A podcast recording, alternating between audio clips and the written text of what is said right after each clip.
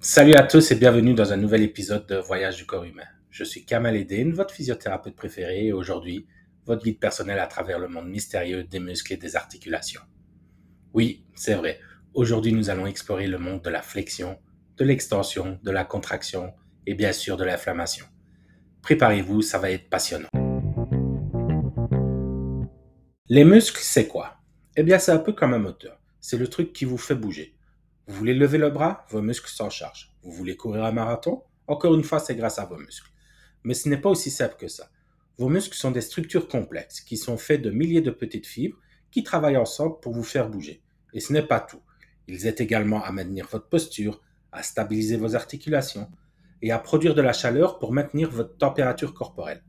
Pas mal, non, pour quelque chose que vous prenez probablement pour acquis. Et que dire des articulations? Ce sont les poids de connexion entre vos os. Ils vous permettent de bouger et de vous plier dans toutes sortes de directions. Vous voulez toucher vos orteils? Merci articulation. Vous voulez tourner la tête pour regarder cette belle personne qui vient de passer? Encore une fois, merci articulation. Mais tout comme vos muscles, vos articulations sont complexes. Elles sont composées de plusieurs parties différentes, y compris les os, le cartilage, les ligaments, les tendons et le liquide synovial. Et si l'une de ces parties commence à avoir des problèmes, cela peut entraîner des douleurs ou une perte de mobilité.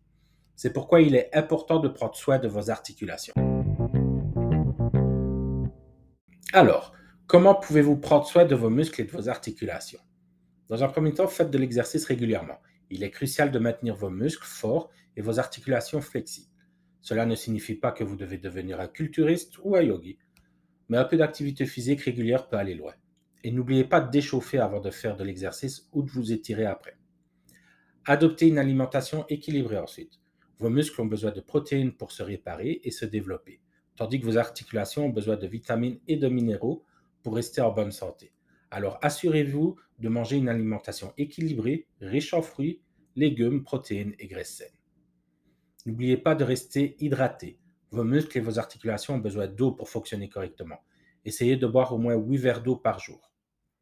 Faites des pauses également.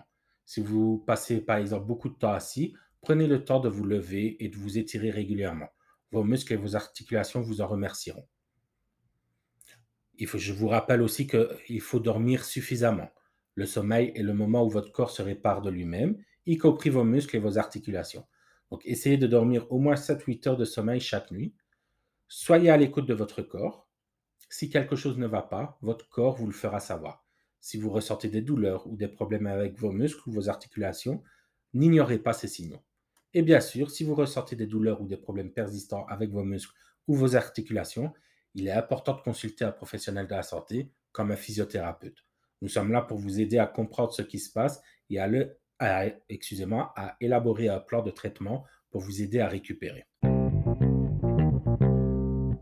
Et voilà, c'est tout pour aujourd'hui. J'espère que vous avez apprécié ce tour d'horizon des muscles et des articulations et que vous avez trouvé ces conseils utiles. Je suis Kamal Eddin, votre physiothérapeute préféré et guide dans ce voyage du corps humain. Restez curieux, restez en bonne santé et souvenez-vous, votre corps est votre plus grand allié.